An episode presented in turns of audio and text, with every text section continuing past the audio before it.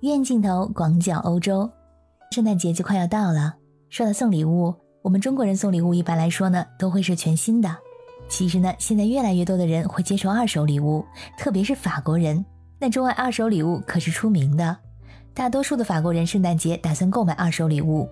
在去年的圣诞节后，大约有七百三十万法国人转售了他们的圣诞礼物。大家好，我是在欧洲的可可鱼，欢迎收听我的节目。今年全球的供应链都出现了危机，我们要面对运输价格上涨、发货延迟、物资短缺等等方方面面的问题。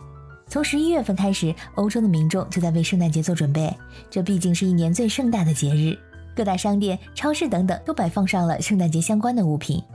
但是由于今年受集装箱危机的影响，许多需要漂洋过海来到欧洲的玩具已经无法赶在圣诞节前抵达。虽然说为了避免缺货，已经提前订货了。但是目前看来，还是会有很多小孩子会失望的。除了这供应链的问题，目前欧洲不仅疫情严重，而且物价全面上涨。在这样一个大环境之下，今年更多的人选择购买既实惠又便宜的二手礼物作为圣诞礼物，也就不难理解了。而且这可以让摆在家里无人问津、不受欢迎的礼物再度回到市场利用起来，这还有利于环保。环保也是很多人很注重的一个方面。以前很多人会觉得二手礼物并不讨人喜欢。而现在购买二手货不仅不再讨人厌，而且年轻的消费者们更能接受这一理念。现在随着 Z 时代的优先事项从快时尚转向可持续发展，这反而越来越成为潮人们的购物方式。消费者越来越多的把它看作是一种更有趣、更实惠，而且更有意义的送礼方式。这送的基本都是收礼物的人特别想要的东西。在目前的供应链危机时代，这是一种更加方便的选择。许多新的商品，就算你预定了，也不一定能在圣诞节之前送到。而二手礼物都是现货，不会有这方面的困扰。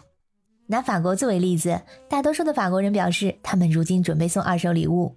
临近圣诞节，巴黎一些二手商品的专营店生意变得红火起来，大家都希望尽可能的节省，也没人会因为买二手货送人而感到羞耻。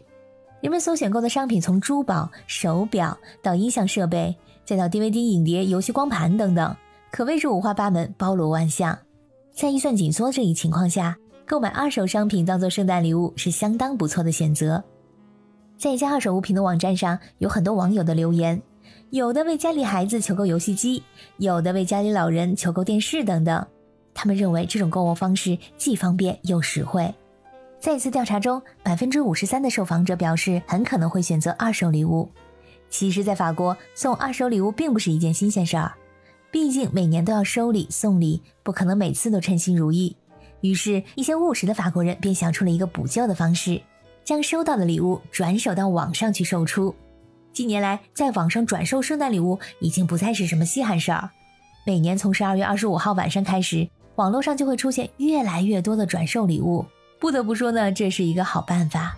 毕竟送礼物不是什么容易事儿，就算你绞尽脑汁。也可能很难让对方感到十分的称心如意，足足有三分之一的法国人对收到的圣诞礼物感到失望。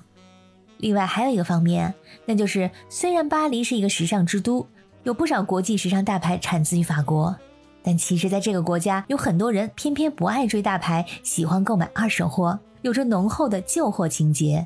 甚至在法国街头的采访中，不少法国年轻人表示：“我从来不追大牌，我更喜欢二手的。”其实不只是在法国，当你游走在欧洲某个城市，经常会碰见一些精致的跳蚤市场。这些市场浓缩了欧洲人浓烈的旧货情节。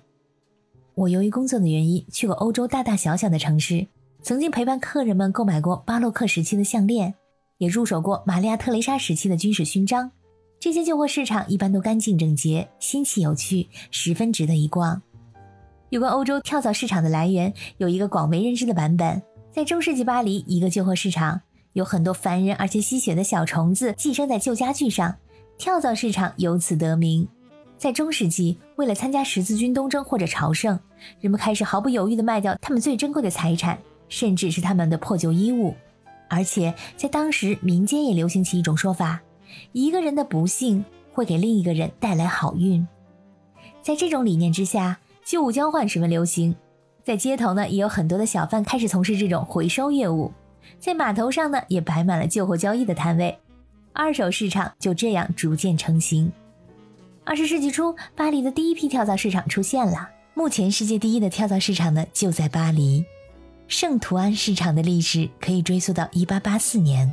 它目前呢有两千五百个摊位，五百个大型商号，十二个分市，占地三万多平方米，每年有五百万人光顾，是现在世界上最有名、最古老、最大的古董跳蚤市场。这个充满烟火气的地方是巴黎最市井的浪漫。巴黎人真的超级爱逛跳蚤市场。第一呢，一到周末，所有商店都关门了，想去逛街没地儿逛，只能去跳蚤市场。第二呢，跳蚤市场里面应有尽有，基本上想买什么都能如愿。对于本地人来说，跳蚤市场还是一个社交场所，很多本地买家都是老主顾了。很多老主顾一到周末就去找店老板唠嗑，一边社交一边买东西，其乐无穷。亲爱的小耳朵们，你们对二手礼物有什么想法或者见解的话，欢迎在留言区里给我留言。感谢你的收听，我们下次再见。